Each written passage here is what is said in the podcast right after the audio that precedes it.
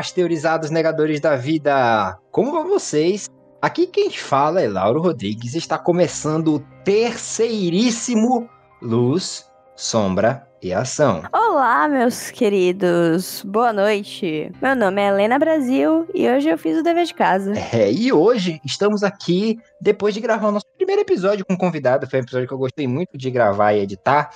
E Helena, eu tava aqui com um pensamento seguinte, é, como a gente tá em coronavírus, né? E a gente tá aí com essa coisa maravilhosa, a gente não tá podendo ir no cinema, e aí eu tô conversando muito com as pessoas sobre cinema. E eu lembrava de uma, de uma coisa que eu trazia, foi uma discussão que a gente teve recentemente, com relação desafio, uma coisa que eu, que eu chamo as pessoas, eu convido as pessoas a fazerem esse teste, esse teste social, né? Que é o seguinte, eu convido qualquer um, eu convidava, né? Na verdade, eu convidava as pessoas a irem ao cinema ou abrirem as páginas do cinema e verem os filmes que estavam em cartaz. E eu pedia para que elas contassem quantos daqueles, daqueles filmes eram produtos originais. E o que é que eu quero dizer com produtos originais? Quero dizer que não são ou um reboot, ou um remake, ou uma adaptação de alguma outra mídia, né?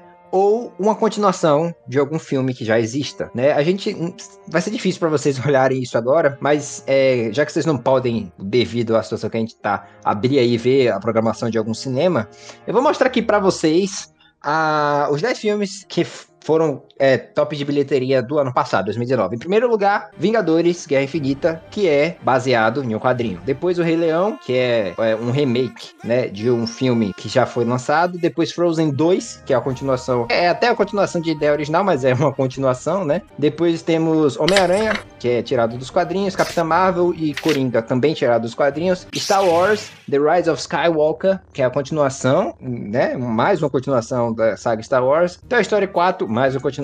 Aladdin, que é um remake de um filme também pré-existente, e Jumanji The Next Level, que é uma continuação e é uma continuação do reboot, né? E eu convido as pessoas a olharem isso porque realmente a gente parece que tá faltando originalidade no mundo, né? Que as coisas meio que estão tudo igual. E o que, que, você acha disso? O que, é que você, você, pensa disso assim? O que eu penso sobre isso? Eu penso que, como tudo na vida, isso aí teve uma origem. E a gente deveria estudar, né? Pra ver como resolver. E a gente fez isso. E é por isso que hoje a gente vai falar de indústria cultural. E por isso hoje vamos falar de indústria cultural. Okay, again, quiet, roll them.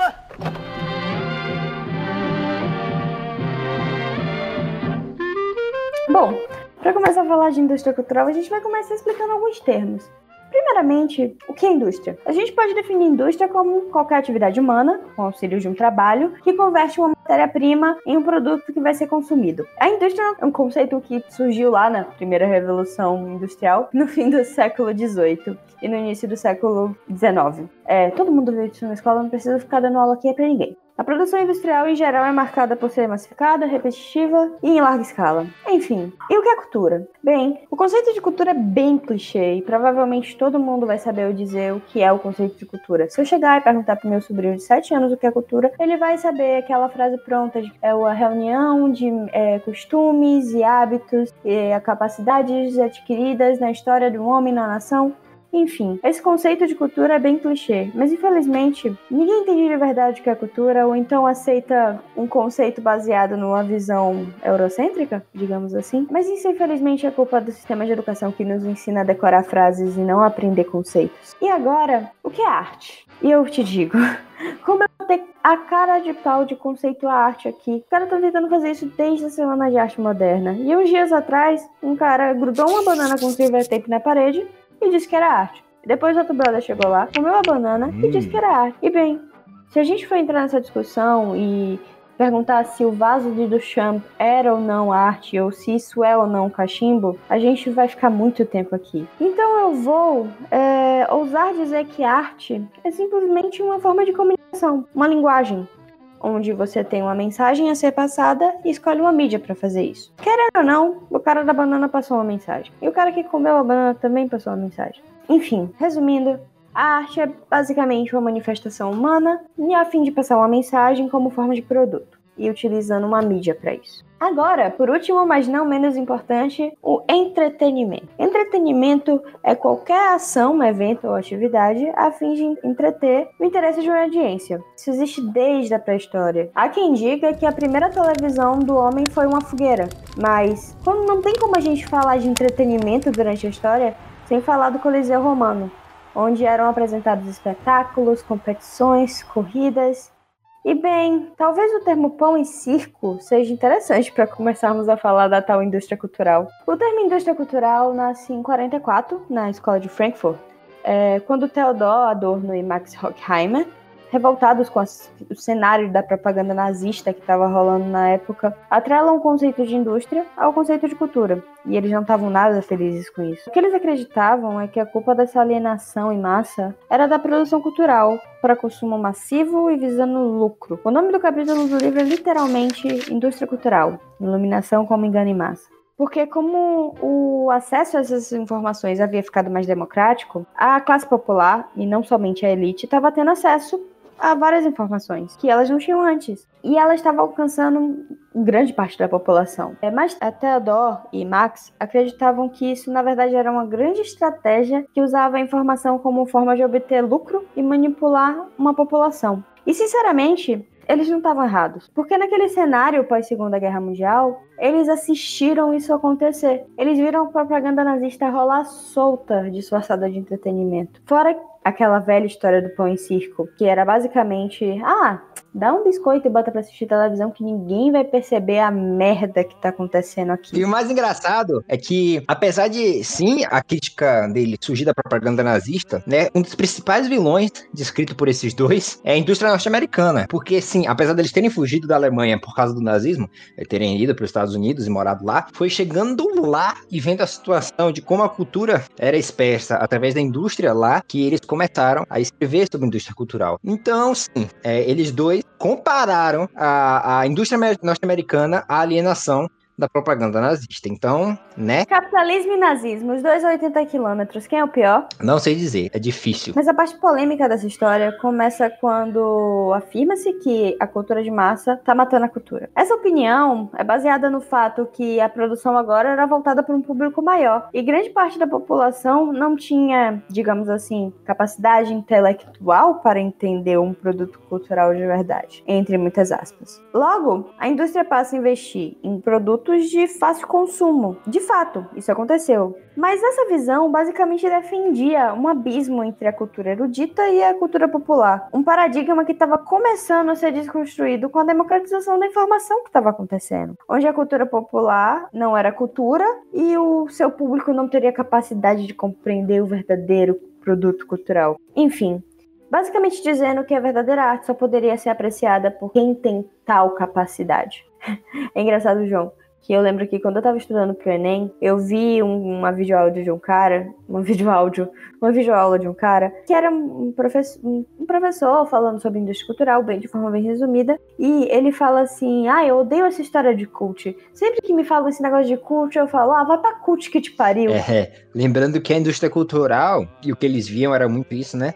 É que ela acabou com essa divisão entre a cultura erudita e a cultura popular. Porque a principal característica da cultura erudita, que é a severidade, né, que é a, a, o tanto de o quanto severo ele é, o quão certinho ele é, isso tinha que acabar, porque a indústria cultural tinha que ceder às vontades dos seus consumidores e não ao que um conjunto de regras disse. Igualmente, a indústria cultural acabou com a cultura popular. Por quê? Porque a, principal característica da cultura popular é a sua espontaneidade, né? E a indústria cultural não pode ficar esperando a espontaneidade dos, dos seus artistas, né? Eles precisam que tenham ali um ritmo de produção para você tem, sempre ter produto para vender. Então a indústria cultural acabou com essa divisão, simplesmente destruiu uma e destruiu a outra porque o que se responde não é mais a severidade e nem a espontaneidade, se responde apenas ao dinheiro. Exatamente, o capitalismo é uma merda mesmo, não é mesmo? Beleza, é só para fechar esse assunto, galera, cultura cultura e ponto.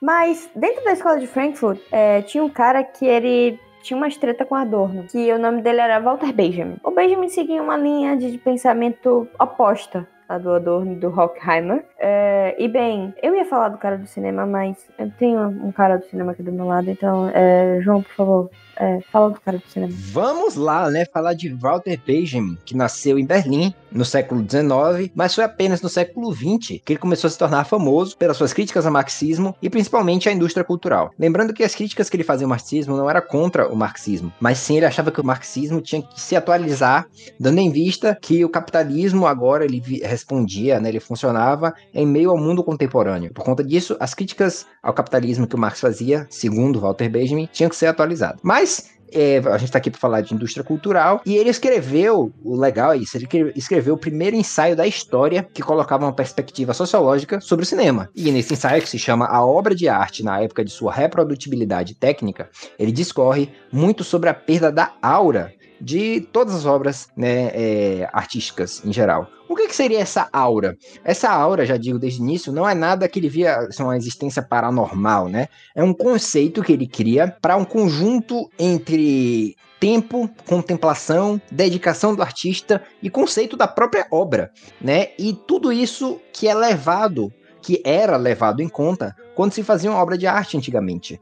Né? Tudo isso se levava em conta. A obra de arte ela nascia puramente do seu ou dos seus criadores, das vontades e das inspirações e da mensagem que você queria passar. Não existiam marcas e, e, e indústrias enormes que diziam ali o que é que tinha que ser feito ou o que é que não tinha que ser feito, o que é que seria melhor para o público ou o que é que não seria melhor para o público. A partir do momento que essas condições eram impostas sobre a obra de arte, ela perdia a sua aura, né? A sua originalidade, digamos assim, a sua espontaneidade, a sua rigorosidade, tudo, né? Isso porque quando você produz em massa, né, você destrói completamente tudo isso que eu falei, essa originalidade e tudo mais, porque você, primeiramente, tem que é, seguir uma série de regras com relação principalmente à, à constância que o produto é feito, à, à forma que ele é feito. Então, se a gente tomar por exemplo, né, é, a Mona Lisa, se a gente pensar assim, o Da Vinci, ele fez a Mona Lisa no tempo dele, querendo mostrar o que ele queria mostrar. Imagina como é que seria a Mona Lisa se a Mona Lisa fosse responder a uma marca que chegasse ao Da Vinci e dissesse assim, não, você não pode pintar ela desse ângulo, tem que pintar ela desse a tal ângulo aqui,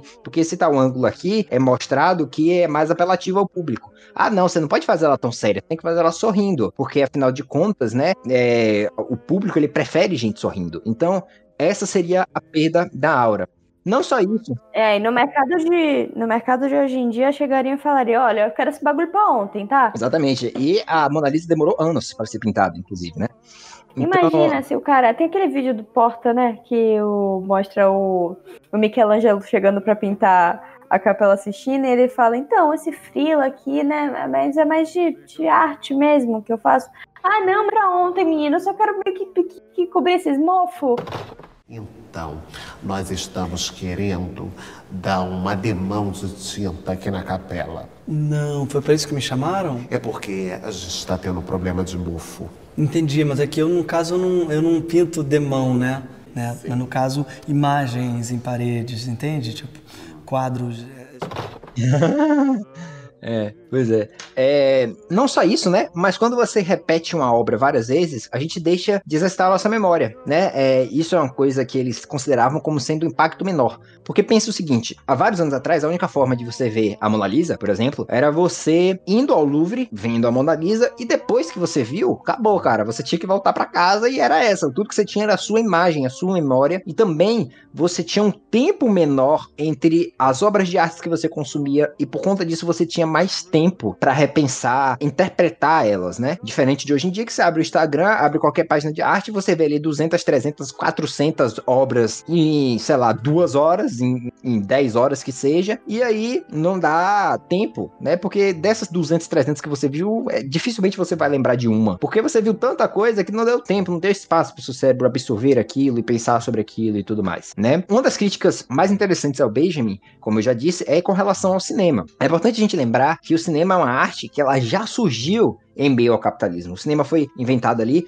né, foi criado pelos irmãos Lumière, não apenas pelos irmãos Lumière, né, mas eles foram o grande expoente, mas assim, foi criado ali entre o final do século XIX e início do século XX. Então ela já nasceu em meio capitalista, né? E Walter Benjamin percebeu que, que como é um tipo de arte que demanda muita gente e muito equipamento, mais do que o teatro e do que a ópera já demandava, ele percebeu que rapidamente, por ser uma, uma coisa muito cara de se produzir, ela precisaria de um retorno monetário garantido. Logo, se manter nos moldes da indústria cultural traria esse retorno garantido. Então ele enxergou que já já a indústria né, do cinema cairia nas graças, né, na, na, nas garras da indústria cultural. Além disso, ele via um perigo nas películas, né? Ele via isso porque, assim como a União Soviética, né, o regime fascista da Alemanha percebeu a força do cinema em mover massas e ela fez uso dessa mesma arte para fazer a sua propaganda, né? O Walter Benjamin ainda critica como a transição do cinema falado e a sua limitação linguística contribuiu para a ênfase do nazismo, certo? Nos seus interesses nacionalistas. E você sabe por que disso, Helena? Por quê? É sempre bom a gente lembrar dessas grandes revoluções que tem em qualquer história da arte que você estuda. Mas a grande revolução do som ao cinema, ela trouxe uma série de problemas. Por quê? Antigamente, quando você tinha um cinema mudo, tudo que você tinha era aquelas placas, que tinham as falas, né? E tudo que você fazia era replicar aquelas placas em várias línguas. Quando o cinema passou a ser falado, ainda não existia a tecnologia da legenda nem da dublagem. Então, os filmes, logo no início, né? Os filmes que foram lançados em voz, eles só podiam ser exibidos nos países que se falavam aquela língua. Porque senão você não entendia, né? Não adiantava nada você passar um filme alemão, sei lá, na Inglaterra, se ninguém falasse alemão, então não adiantava de nada. Por conta disso, era mais fácil de se manipular. Então, o nazismo se aproveitou disso para passar o seu próprio cinema para a sua população, assim, né, causando ainda mais alienação. Apesar de todas essas críticas negativas que o Walter Benjamin fazia, ele faz parte do que se chamava de integrados, que eram as pessoas que viam a indústria cultural como algo um pouco menos danoso. Ao contrário de Adorno,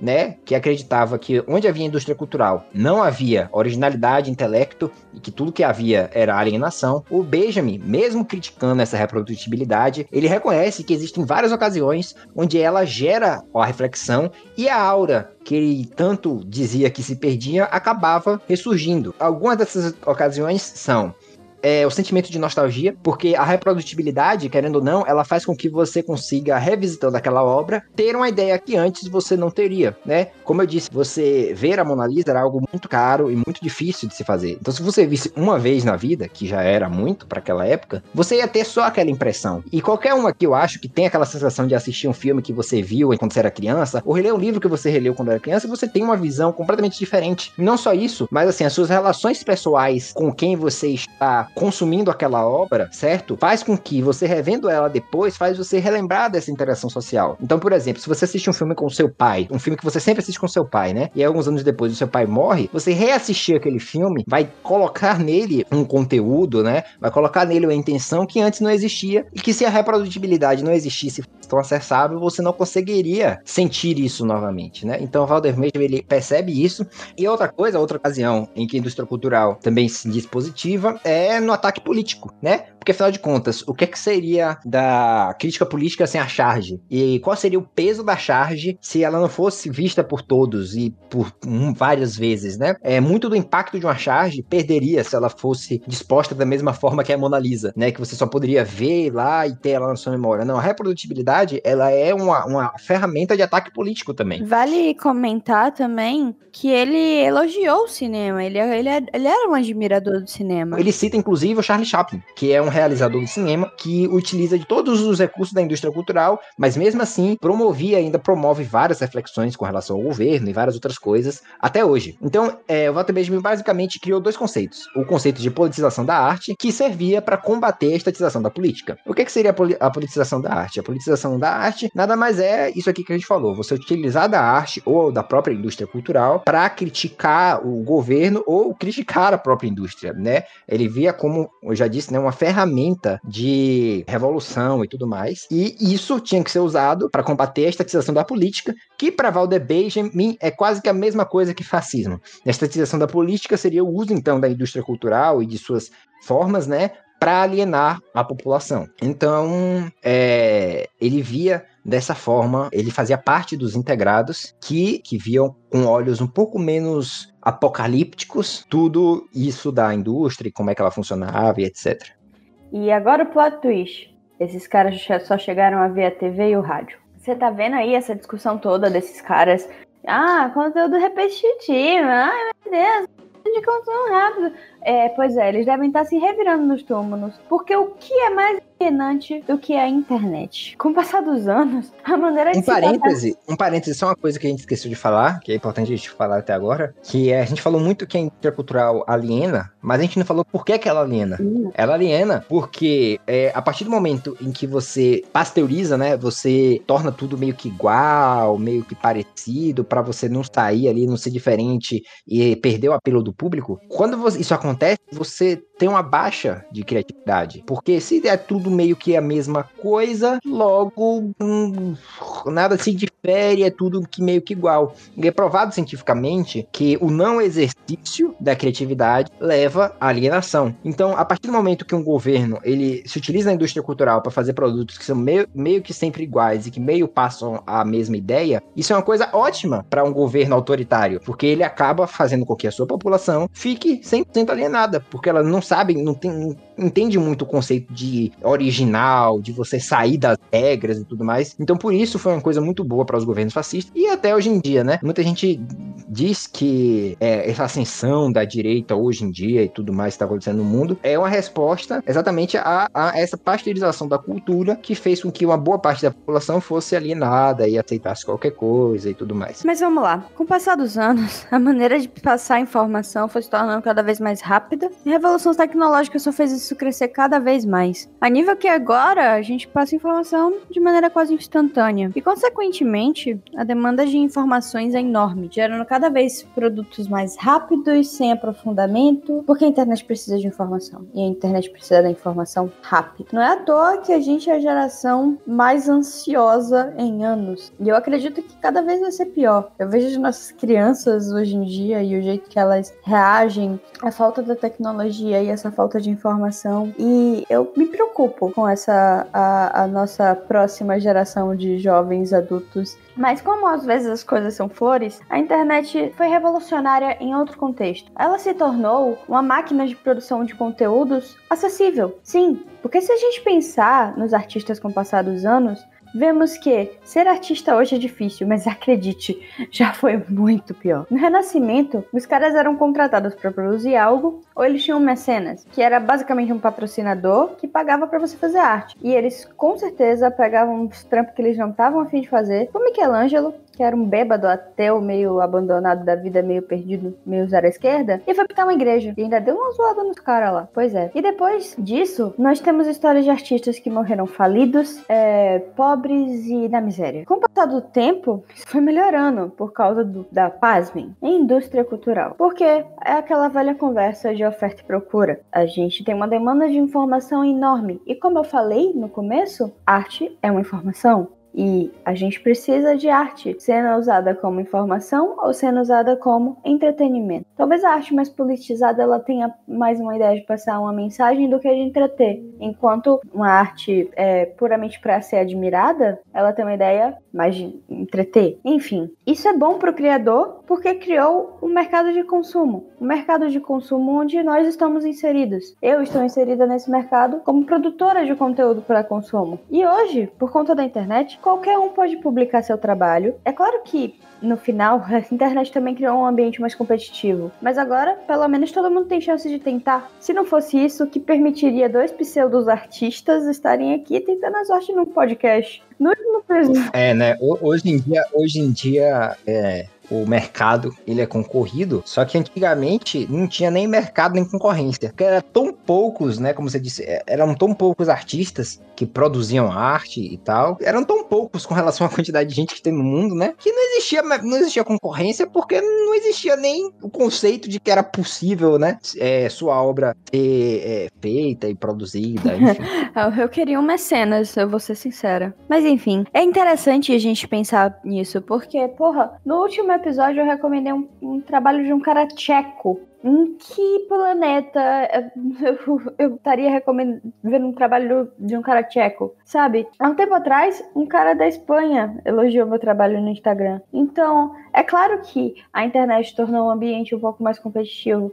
É claro que isso está banalizado de uma maneira extremamente exagerada. Mas, como a gente tenta tirar o bom das coisas ruins, vamos aproveitar que o capitalismo é assim, vamos aproveitar que a gente tem que aturar essas coisas e divulgue seu trabalho. Você, artista, seja fazendo freelance, fazendo comissão, fazendo o que for. Não deixe de desfrutar desse ambiente para divulgar, apresentar sua arte e sei lá, mostrar que ainda existe um pouco de aura no mundo.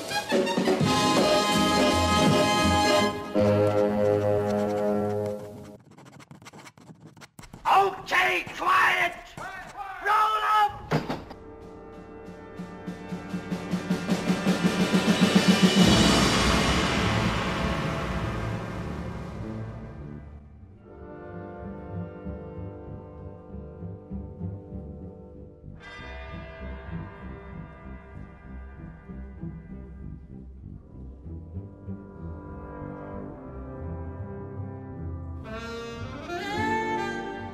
Então, agora a gente falou muito do passado, falou um pouco do presente, mas vamos entender um pouquinho como que a globalização se relaciona com a arte, né? O avanço da tecnologia, mesmo que às vezes muito assustadora, ainda é um dos progressos humanos mais incríveis de estudar e acompanhar. E assim como a criação da imprensa por Gutenberg, o surgimento da fotografia teve grande parte para o avanço da reprodutibilidade, tão dita por Walter Benjamin. Mais um pouco no futuro e vemos a globalização gerar impulsos tecnológicos que permitiram a criação da eletricidade, internet, smartphones e, é claro, do TikTok.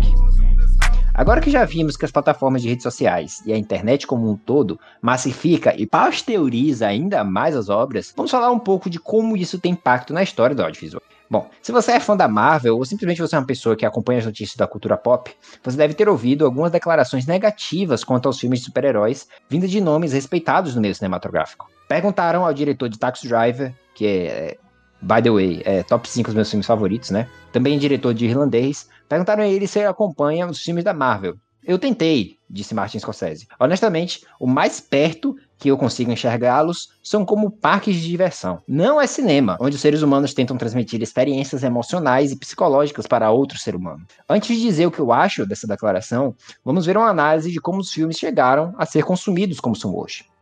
Há não muito tempo atrás, a única forma de se ver ou rever um filme era indo aos cinemas. E esses cinemas, eles eram muito diferentes dos megaplexes que a gente vê em shoppings hoje em dia. Cada cinema era uma casa especial, cuidada com muito carinho por cada pessoa, grupo de pessoas ou família que administrava o cinema, né? Na época, o máximo que acontecia era uma dessas salas, uma dessas dessas marcas, né, digamos assim, fazer sucesso na cidade e acabar abrindo uma franquia, uma segunda, uma terceira. E por ser fácil assim, e por ser empreendimento mais acessível a todos, em toda a cidade você tinha cinema, né, cinemas de rua. Mas com o tempo, assim como em várias outras áreas da nossa sociedade, né, grandes empresas começaram a tomar o lugar e manter o cinema se tornou não só mais difícil, mas simplesmente tentar competir com o que as grandes indústrias de cinema, como o Cinemark e várias outras traziam era impossível, porque essas grandes, elas tinham coisas como IMAX, como é, Dolby Atmos, né? Hoje em dia, né? Na época não existia ainda, mas assim, na época você tinha grandes revoluções que os cinemas de ruas não conseguiam acompanhar. E por conta disso, os cinemas de rua foram praticamente extintos. Aqui na minha cidade, que é uma cidade pequena, cinco anos antes de eu nascer, ou seja, em 1994, tinham três cinemas aqui. Hoje em dia não tem nenhum. Quer dizer, tem um, mas abriu recentemente. Né? Até um ano atrás não tinha nenhum. Porque não era mais lucrativo você abrir um cinema de rua, né? Só, só valia a pena abrir cinema é, se você fosse uma enorme indústria com milhões e bilhões de, de dólares, né? Eu acho reais. interessante é um filme brasileiro que mostra um pouco dessa sensação do cinema é Lisbela e o Prisioneiro, né? Que mostra ela indo ver o filme, aquela sensação, ela explica.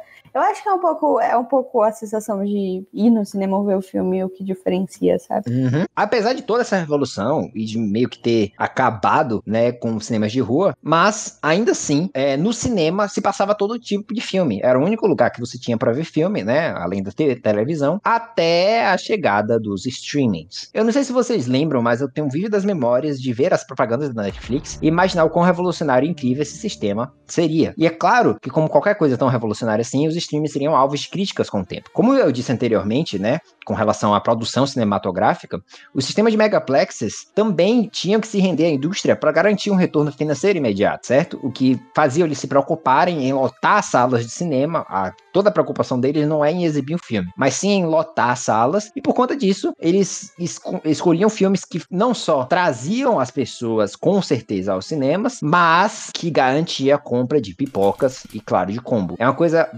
bom a gente ressaltar, não sei se todo mundo sabe disso, né? Mas assim, até 10 mil por cento dos lucros do cinema, é, quando eles exibem um filme, não vem do ingresso em si, mas sim do bombonier. Isso porque uma parte do, do que se vende no ingresso vai para o estúdio, do qual é dono do filme, é, mesmo se fosse 100% do valor do ingresso para o cinema, ainda não, vale, não dava para você manter o cinema. Então, o lucro do cinema tá quando você vai lá comprar pipoquinha. O circo tá diferente, né? É, o circo tá diferente. Então, as pessoas, hoje em dia, elas até pagam para ver grandes produções. Mas o que acontece quando a maior parte das pessoas não está dispostas a ver filmes de médio ou pequeno orçamento? Filmes que são ditos, entre aspas, de arte. Lembrando que eu odeio esse termo, tanto quanto eu odeio o termo filme cult. Vai pra cult que te pariu. Mas enfim, esses filmes que não são os grandes, tipo Vingadores, ou esses filmes grandiosos de milhões de dólares. O que acontece com esses filmes quando a nossa geração não tá disposta a pagar para ver se eles vão gostar do filme? Você provavelmente já deve ter visto que hoje em dia um filme ele tem 2, 3, 4, 5, 6, 7 infinitos trailers.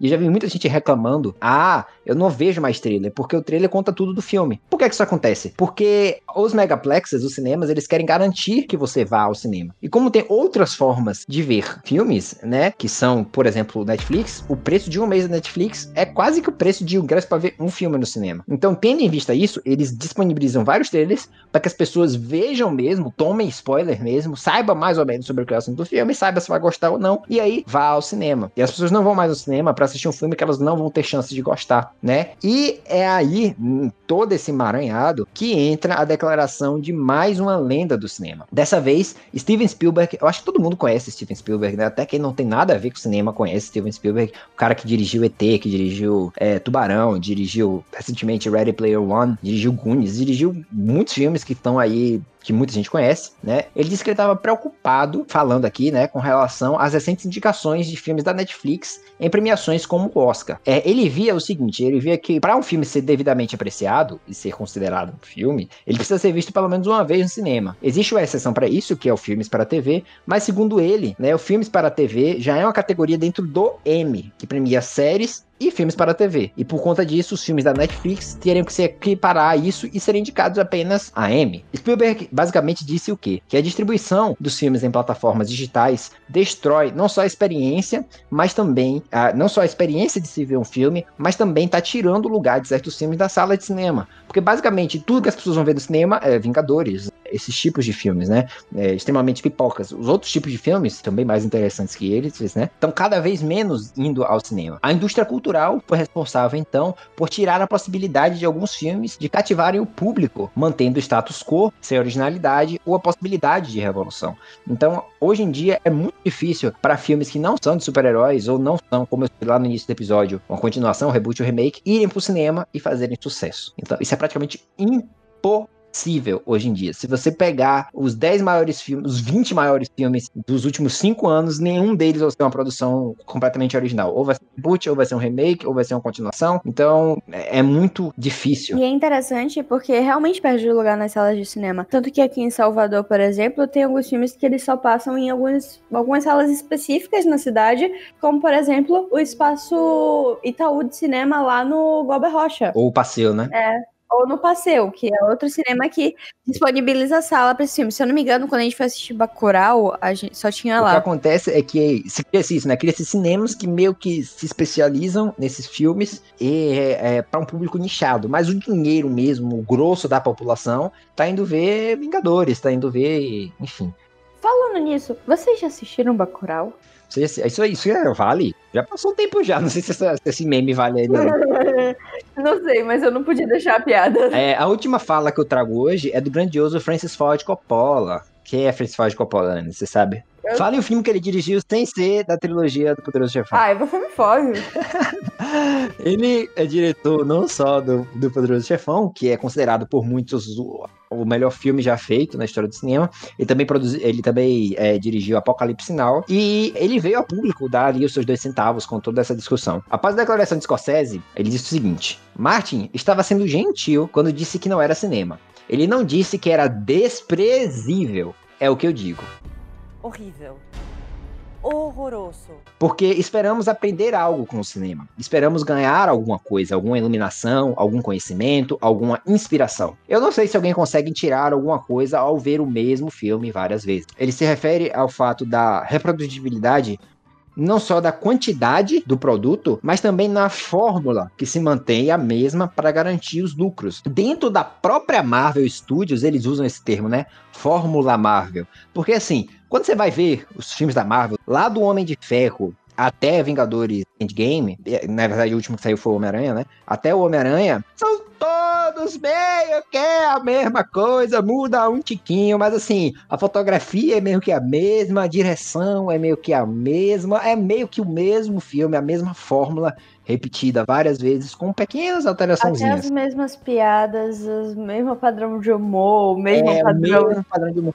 Tudo igual, os filmes são todos iguais, e é exatamente essa crítica que o E quando Coppola talvez seja nenhuma crítica, porque quando você vai assistir um filme Marvel, você sabe que é um filme Marvel, tem essa característica bem marcada deles, não é mesmo? Fora isso, uma crítica que é, é feita também, não por eles exatamente, mas uma crítica que é feita até por mim e por várias pessoas, é a quantidade sobre a qualidade da produção. A situação da Netflix hoje em dia é semelhante à situação da TV há algumas décadas, quando as empresas de televisão eles tinham tanto dinheiro que valia mais a pena simplesmente produzir tudo do que tentar fazer pesquisa e tentar acertar fazendo um filme só. O que é que acontece? Vamos pensar. Imagina que você tem orçamento para fazer apenas um filme. É todo o dinheiro que você tem pra fazer um filme. Então o estúdio chega lá pra você e fala aqui, ó, toma aqui 20 milhões de dólares pra você fazer esse filme, né? Um produtor chega lá e lhe dá isso. Só tem essa chance. Então você tem que pesquisar, estudar, fazer aquele filme muito direitinho, botar todas as suas qualidades ali, todo o seu tempo ali pra que aquele filme dê certo. E obviamente, quando você investe tempo, quando você investe estudo em uma coisa pra ela dar certo, a chance de dar certo e de ser um filme bom é muito maior. Mas o que, é acontece quando você não tem orçamento pra fazer um filme, mas tem orçamento pra fazer 300 filmes? Não vale a pena você investir tempo e estudo em fazer cada um desses 300 filmes. O que, é que a Netflix faz hoje em dia? Ela lança 300 produções por ano, sabendo que dessas 300, 290 são horríveis ou péssimas e 10 são boas. Mas eles não precisam garantir a qualidade nos 300 filmes. Eles só precisam garantir qualidade, sei lá, em 10 filmes. E que eles não garantem essa qualidade não, tá? Eles só vão fazendo mesmo, vão aceitando qualquer roteiro, inclusive no Rick and Morty. Tem uma piada sobre isso, né? Que o Morty escreve um roteiro e ele vai apresentar a Netflix e tá assim o logo da Netflix. Netflix,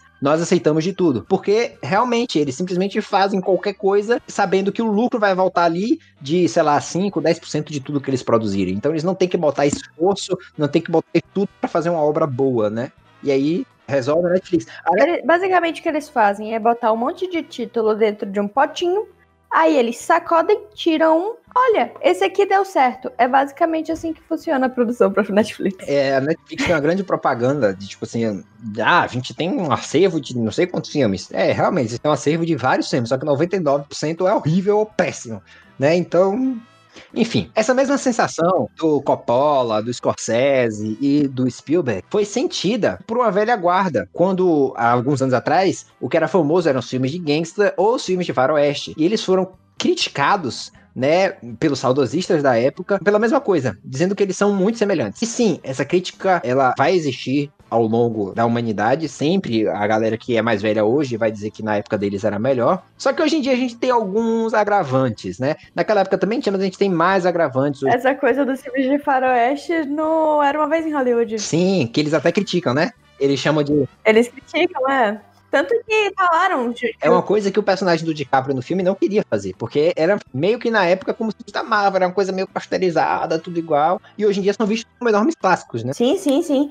É engraçado porque todo mundo fala que foi exatamente isso que o Tarantino fez. Ele meio que falou: vamos fazer um filme pra falar de Hollywood, vamos falar sobre esse caso, vamos mostrar a sensação da época, Enfim, né? Enfim. É, agora a diferença de hoje em dia é que o maquinário, ele tá muito mais avançado, com inteligência artificial, né, e tudo mais, que diz ao produtor o que é que vai gerar mais lucro ou não. Sendo assim, a diferença da crítica de hoje em dia, por que que ela é mais pesada hoje em dia para alguns anos atrás, é que hoje em dia a produção cinematográfica de grande porte, ela não é mais controlada por seres humanos. Há muito tempo que já não é. Ela é controlada por máquinas que foram desenvolvidas apenas para lucrar. Elas não foram desenvolvidas para fazer arte, elas não foram desenvolvidas para passar uma ideia, elas foram desenvolvidas apenas para lucrar. E essa crítica vem muito disso. Por isso que hoje em dia, na contemporaneidade agora de 2020, essa crítica ela é um pouco mais válida, digamos assim. Ela tem é, outros, é, outras bases que não só, ah, na minha época era melhor. Tem isso também, tem muito disso por parte das críticas dele, mas também tem outras coisas que vêm aí. Tá, e o que é que eu acho de, de tudo isso, né?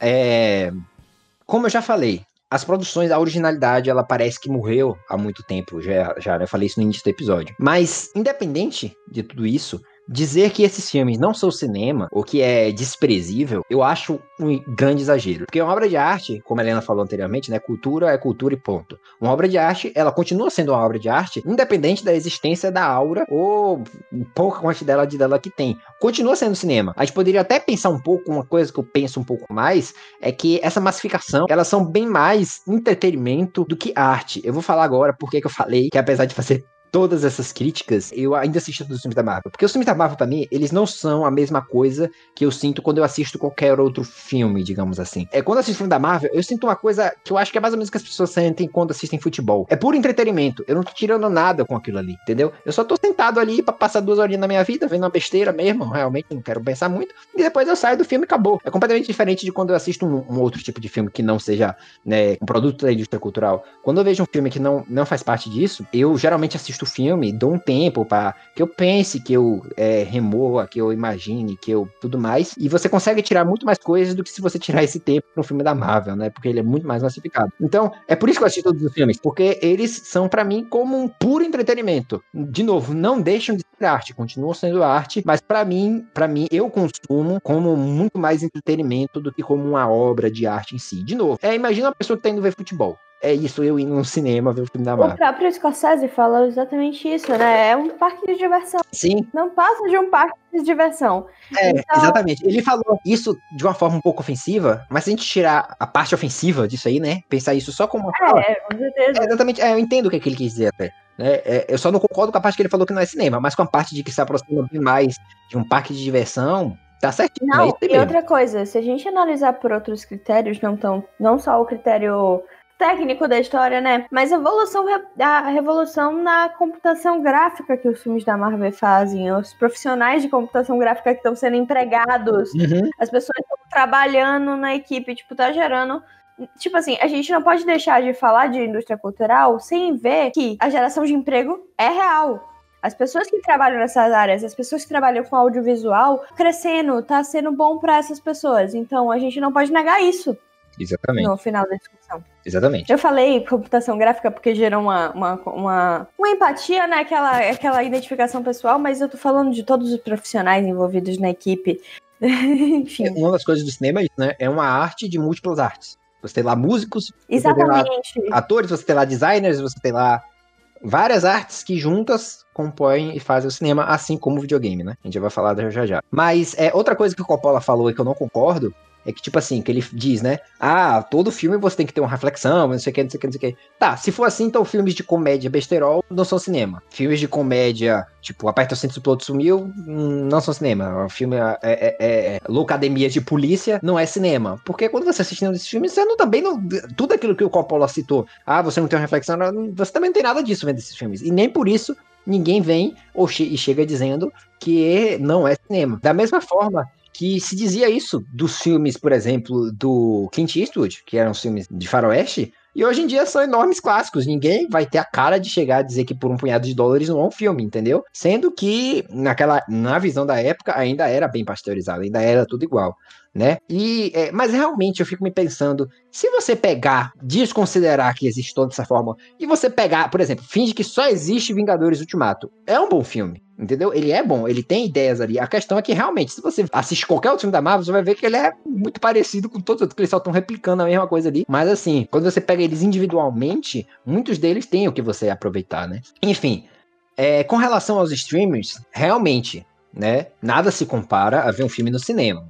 O, o, Spielberg tá certíssimo nisso aí.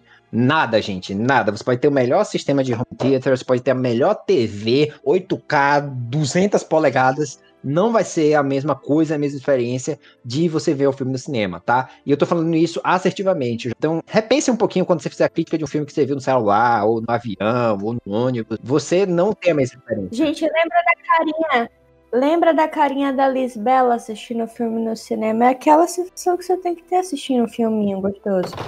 Eu adoro essa parte. A luz vai se apagando devagarzinho. O mundo lá fora vai se apagando devagarzinho. Os olhos da gente vão se abrindo. Daqui a pouco a gente não vai nem mais lembrar que tá aqui.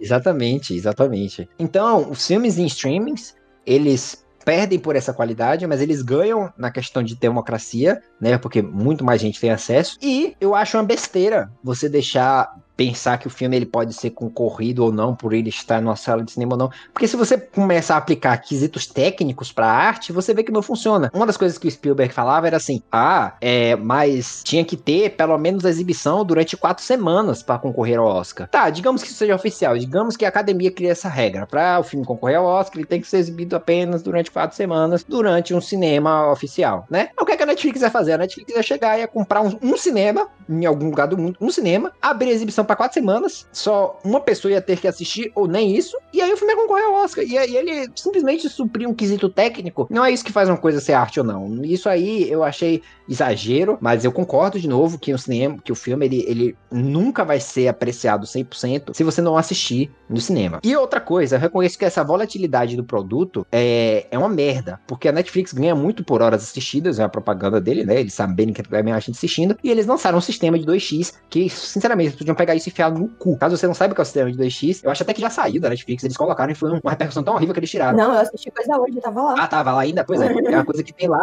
que a gente tem nos áudios do Telegram, que a gente tem no Spotify, e que faz até sentido quando você tá ouvindo um podcast, quando você tá ouvindo uma videoaula, você, aí no YouTube tem também, né? Você aumentar duas vezes, três vezes. Mas, cara, quando você tá assistindo um filme, você vai adiantar o filme duas vezes, parece mais rápido. Não, pra mim, esse botãozinho só é válido em áudio de Telegram e no vídeo, em vídeo de política, que você só quer ver informação e você não quer ver o resto. Fora isso, para, você não vai economizar tanto tempo, assiste a porra do negócio. Véi, não, não concordo imaginando. no Spotify também não. Não concordo no Spotify também não, acho que você... Não, nem pra podcast. Nem pra podcast, ouve, você vai tentar minha vozinha? Minha voz é irritante, você ainda vai... Porque, olha só, podcast não necessariamente é arte, entendeu? A não ser que seja um, um audiodrama ou algo do tipo, o que a gente tá fazendo aqui é passar informação. É no máximo entretenimento. Então eu até entendo, entendeu? Você alcançar do, a, a, é, dar 2x. Eu até entendo, mas mesmo assim eu ainda acho um pouco errado, né? Mas eu até entendo. Mas no filme, cara, eu fico mais. Vamos fazer aquela relação de novo. Imagina que você vai no Louvre ver a Mona Lisa, né? Aí você tá lá e, tipo, você adianta o seu tempo.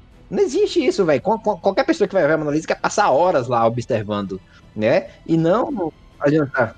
Isso só existe pela capacidade que a gente tem de reassistir as paradas, velho. Pois é. Isso acontece por causa disso. Porque, é claro, se você estivesse lá assistindo a Mona Lisa e você estivesse só com a sua memória para poder gravar aquele momento, você demoraria muito mais tempo lá, você olharia por muito mais tempo. Mas como você sabe que você vai abrir ainda aqui no Google e você vai pesquisar aqui a Mona Lisa? Ótimo. A segunda imagem que vai aparecer vai ser a Mona Lisa de máscara. Por quê? Porque é a vida. Uma coisa interessante dos streamings é que eles possibilitaram coisas, porque, vamos lá, ao mesmo tempo que os streamings eles contribuem para esses problemas cinema e tudo mais, eles dão a solução ao mesmo tempo. O Martin Scorsese, ele, ele mesmo, ele o filme dele irlandês, que era Netflix, ele falou que se não fosse Netflix, aquele filme ele não ia existir. Porque todos os outros estúdios, como filmes de médio porte, de pequeno porte, filmes que não tratam de super-heróis ou de grandes explosões ou cheios de CGA, não dão dinheiro, logo os estúdios não estão mais tanto no ímpeto de produzir esse filme. O Martin Scorsese, que é uma grande lenda do cinema, né, digamos assim, ele teve problemas para encontrar quem financiasse o filme dele. Só a Netflix salvou. Eu fico imaginando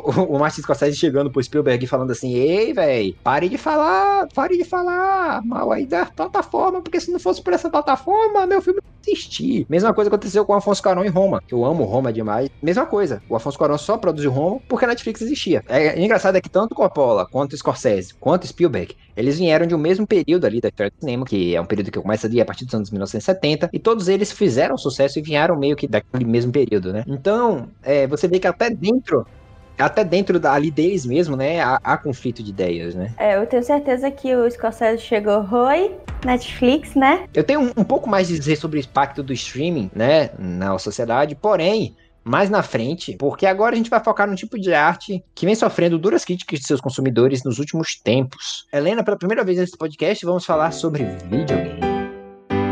Então, né? Essa que é chamada de a décima arte começou a nascer nos anos 50, mas se consolidou mesmo nos anos 80, né? E sendo assim, ainda mais que o cinema, ela tá imersa na máquina capitalista.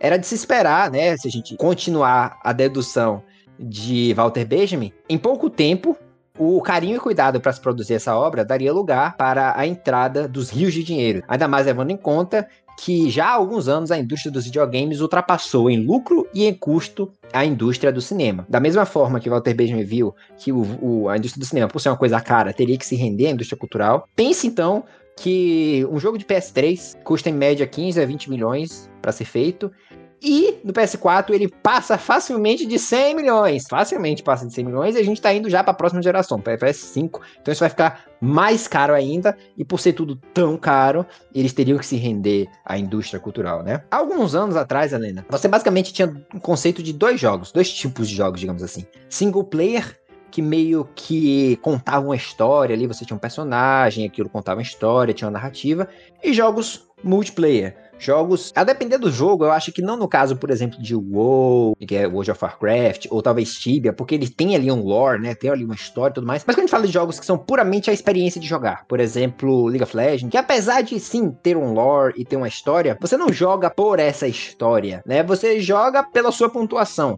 que eu acho que é uma coisa um pouco diferente de WoW e de Tibia, por exemplo, como eu citei. Né? Você joga pela sua pontuação, assim como no CS. Pode até ter um lore, ter uma história, mas no Counter-Strike você joga ali, você, você não precisa saber do lore para aproveitar a obra de arte. Eu considero até um pouco, não sei se você concorda comigo, Helena, esses jogos multiplayer assim, um pouco menos como arte e um pouco mais como entretenimento. Porque, diferente, por exemplo, de um jogo single player que você vai sentar, ver ali uma história, uma narrativa e absorver coisas com os personagens, no jogo que é puramente multiplayer, você não tem nada disso. Lembrando que isso não é um problema, não, tá, galera? Só que se classifica mais ou menos como eu falei ali do esporte e tal. Tanto é que muitos deles são esporte, inclusive, né? O é, esporte.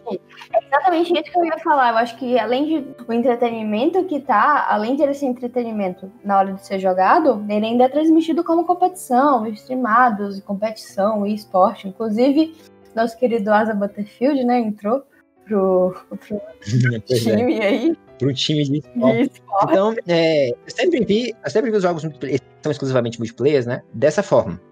Mas o que, que acontece? Tem um termo que é uma coisa que vem acontecendo há um tempo, que se chama jogos como produto. O que, é que são jogos como produto? Bom, como o próprio nome diz, é você transformar o seu jogo em um produto que lucra muito. Vamos lá, de onde é que veio essa lógica? De onde é que ela surgiu? Se você abrir seu celular e for na aba de jogos de aplicativo, você vai perceber que a enorme maioria deles são de graça. Hum. Só que eu acho que qualquer um que já teve a experiência de baixar um jogo de graça no seu celular sabe que ou ele é cheio de propaganda, tipo, você clica uma coisa, propaganda, fecha aí, clica outra coisa, propaganda, porque eles têm que compensar esse dinheiro, ou ele tem o que nós chamamos de microtransações. O que, é que são microtransações? Um dinheiro que você gasta dentro do jogo para comprar qualquer coisa. A depender do tipo de jogo, eu não vejo problema, porque em muitos jogos, como por exemplo no League of Legends, né, é só cosmético. Cosmético, caso você não saiba, é para produtos que são só tipo a skin, a roupinha do personagem ou da arma ou alguma coisinha que é puramente cosmética, né? Não muda na sua jogatina, não muda, não aperfeiçoa a sua jogatina. Ou seja, quem tem mais dinheiro e consegue comprar mais produtos não é melhor do que alguém que não consegue comprar nada. Sua habilidade no jogo não muda dependendo do número de produtos que você compra. Os produtos são só cosméticos. Mas essa lógica de microtransações começou a ser passada para jogos single player. Isso começou a ficar um pouco assim estranho, porque os jogos single player, eles eram vistos e são vistos até hoje ainda, como como eu tô dizendo, como uma coisa mais assim, parar para consumir, para interpretar, e por conta disso, as pessoas que gostam de jogos single player começaram a se preocupar. E as indústrias começaram a perceber que jogos single player não dava tanto dinheiro contra um jogo multiplayer cheio de microtransações. Porque um jogo multiplayer é, cheio de microtransações, mesmo se você lançar ele de graça, você continua ganhando dinheiro com ele depois que ele é lançado. Porque as pessoas vão começar a, investir, a botar dinheiro naquilo. Um jogo single player, não. Você só ganha dinheiro na venda do jogo. Depois que a pessoa tem o jogo, o jogo é dele. E aí acabou, ele vai ficar com o jogo para sempre. Tendo essa lógica, começou-se então a fazer muito mais jogos multiplayer. As pessoas começaram a perceber isso e começaram a reclamar disso. A falta de jogos né, artísticos, de experiência single player, de você sentar e consumir o jogo e tal. E aí o que, é que a indústria fez? A indústria falou: bom, vamos colocar microtransações em jogos single player. O que passou a não fazer nenhum sentido. Que não faz sentido você ir jogar o seu Assassin's Creed, ter que ficar comprando roupinha pro seu personagem ou comprando coisas. Eu não vou nem citar quando é pay to win. Pay, pay to win quer dizer, traduzindo, né? pagar para ganhar. Ou seja, quando o jogo ele não vende só cosmético, ele vende realmente habilidade. Isso aí eu já acho que é um outro absurdo. Mas assim, os jogos single players eles começaram a sofrer muito com isso. Começaram a sofrer a ponto de algumas empresas, como a Bethesda, criarem campanhas tipo, não, nós defendemos jogos single player. E a própria Bethesda que fez um, um trailer mega bonitão sobre isso, um vídeo mega não defender, começou a colocar microtransações em Fallout 76 e mais recentemente eles colocaram microtransações no, no Metal Gear Solid Survive. Gente, vocês têm noção o que é uma empresa cobrar por um save no jogo? Quer dizer, o jogo ele só vem com um slot para você salvar ele, só vem com um espaço de salvamento. Se você quiser salvar de novo, você tem que pagar. Isso foi um absurdo, né? Já não bastava terem tirado o coitado do Kojima da, da Konami. Konami tá perdida para mim. Mas ainda fizeram isso, tá isso parecendo... né? A gente vai voltar à era do memory card. Pois é, né? Loucura. Enfim, mas pior ainda que microtransações, Helena, são loot boxes. Você sabe o que são loot boxes? Hum... Me explique. Loot boxes é um sistema que se criou principalmente nos jogos celulares, como eu falei, né? Surgiu nos jogos celulares, que é o seguinte: você tem lá um personagem e dentro do jogo você tem, dentre os itens, itens mais raros, itens que que dão mais habilidades, outros que dão menos habilidades, enfim. E o que é, que é uma loot box? Você compra um loot box, baseado no preço, você tem mais chances ou mais produtos vêm, depende muito da mecânica do jogo. Mas o que é que é? Você compra a loot box, você compra, paga, sei lá, 2 dólares, ela vem. E quando você abre ela, vão vir, sei lá, vamos dizer que venha três produtos. E aí tem chance de o primeiro produto tem 50% de chance de ser uma coisa média, uma coisa pouco mais rara. Aí outro produto tem um pouco mais de chance e outro produto não tem chance nenhuma. Ou seja, você compra na chance de ganhar aquela roupinha ou aquela habilidade e tem gente que gasta muito dinheiro. Se você pesquisar na internet, tem vários casos de crianças, por algum motivo ele tem acesso ao cartão da mãe, não tem muita noção, né? E compra uma loot box 2, 3, 4, 5, 6, 7, 8, 9, 10, a fim de tentar ganhar ali, de tentar chegar na chance de ganhar o que ele quer, mas ele gasta muito dinheiro. E isso, para as empresas, obviamente, é ótimo. E assim como quando começaram a colocar microtransações em jogos single player, quando a EA colocou é, loot box em Star Wars Battlefront 2, foi uma revolta na internet. Porque você colocar é, não só loot box em jogos single player, mas loot boxes que dão personagens importantes pro jogo. Quer dizer, quando você pensa jogo de Star Wars, você quer jogar com um Jedi, né?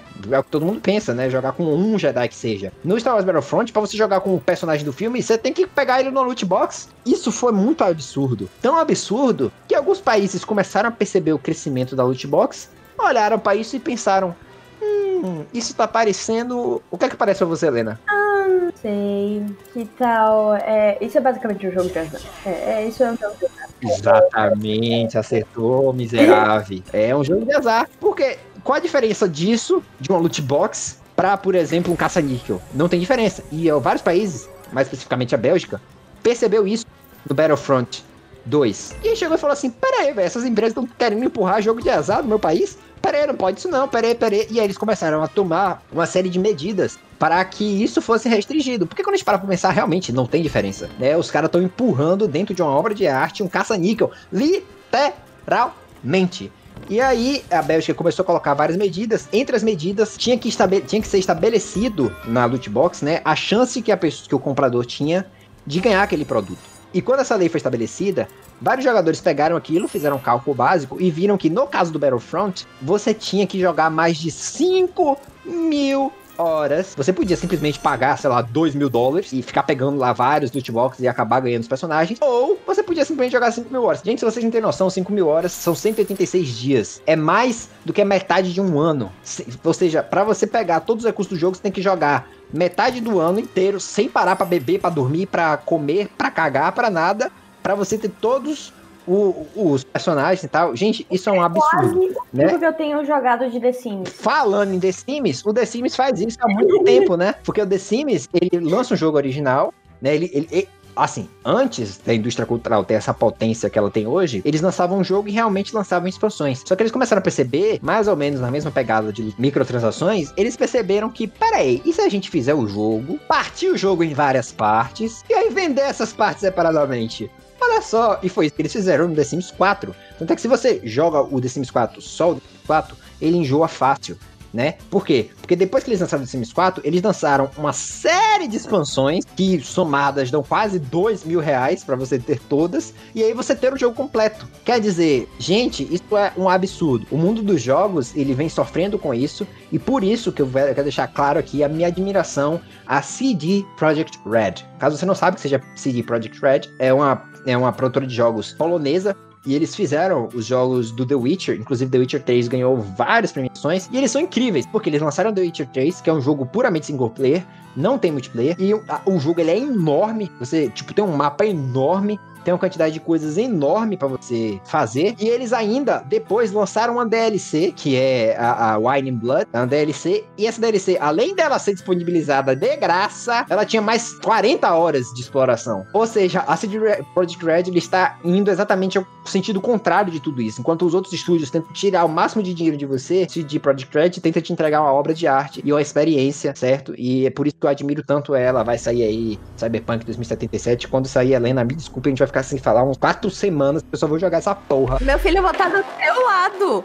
Você acha que você vai jogar essa merda sozinho? Pois é, É interessante a gente pensar nisso, porque eu também, além de admirar grandes, eu admiro muito o trabalho de jogos indies. Na verdade, eu não sou uma pessoa tanto ligada a videogames de grandes indústrias, eu não acompanho grandes lançamentos, mas eu sou muito, eu gosto muito de jogos mais independentes, feitos por pessoas é, sem tantos recursos. E você vê como esses, esses jogos independentes e com poucos recursos, eles têm um pouco daquilo que a gente pode chamar de aura, não sei. Eles têm uma sensação boa, eles têm. É, geralmente eles são um pouco mais calorosos, eu gosto. Acho que é uma palavra que eu posso usar pra dizer. No caso dos jogos indies, além de muitos deles não responderem à máquina, né, da indústria cultural, eles têm quesito da limitação. E isso já foi provável no mundo da arte. Quanto mais limitação você tem pra fazer uma coisa, você tem que Você tem que ser criativo. é, para suprir aquela limitação. E no caso dos jogos indies, são o dinheiro, né? A limitação é o dinheiro, o recurso. Então eles É. tentam investir em criatividade, em grandes histórias para compensar isso. E por conta disso, os jogos indies tendem a ser bem melhores e, e mais estruturados. Vamos citar, eu vou, eu vou só exemplificar, né? Vou citar meu jogo favorito, que é Undertale. E é um jogo simples, com gráficos simples e com uma história absurdamente contagiante que te apega e, e você vê que aquilo é arte. Eu, eu, eu jogo Undertale falando três, cinco, sete vezes e vou falar, é arte. Então, o que aprendemos no episódio de hoje? Aprendemos que o que você consome não responde mais os gostos de daquilo que faz, responde apenas ao dinheiro, uma grande parte do que, consome, do que vocês consomem.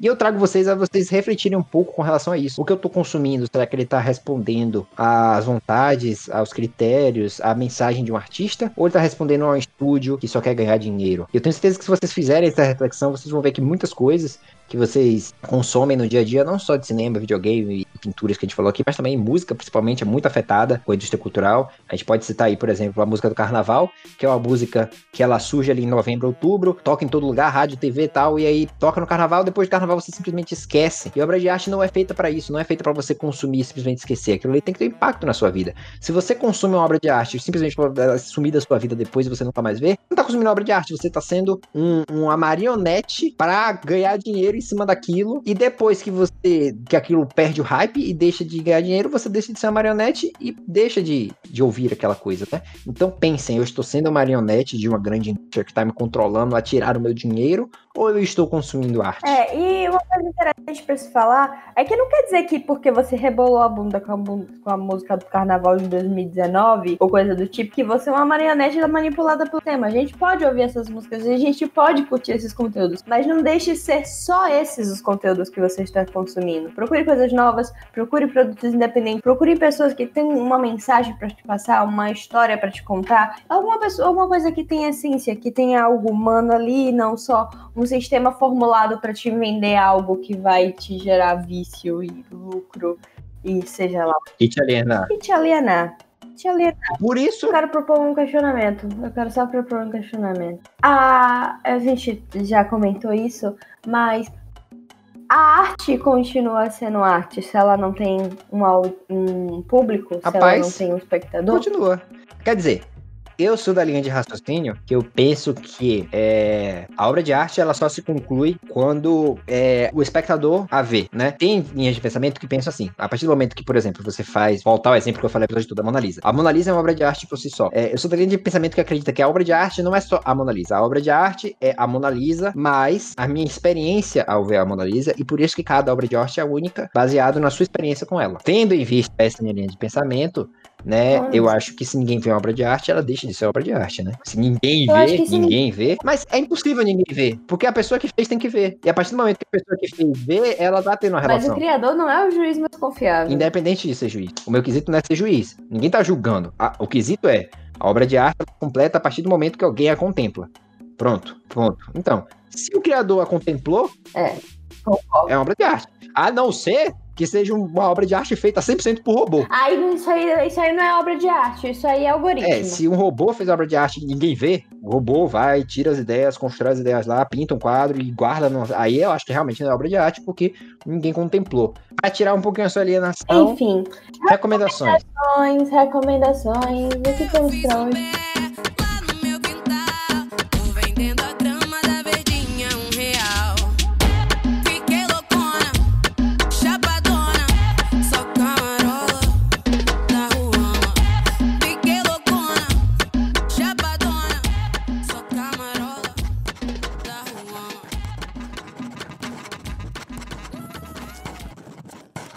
Okay, let's go. Quiet! Quiet! Quiet! Roll 'em!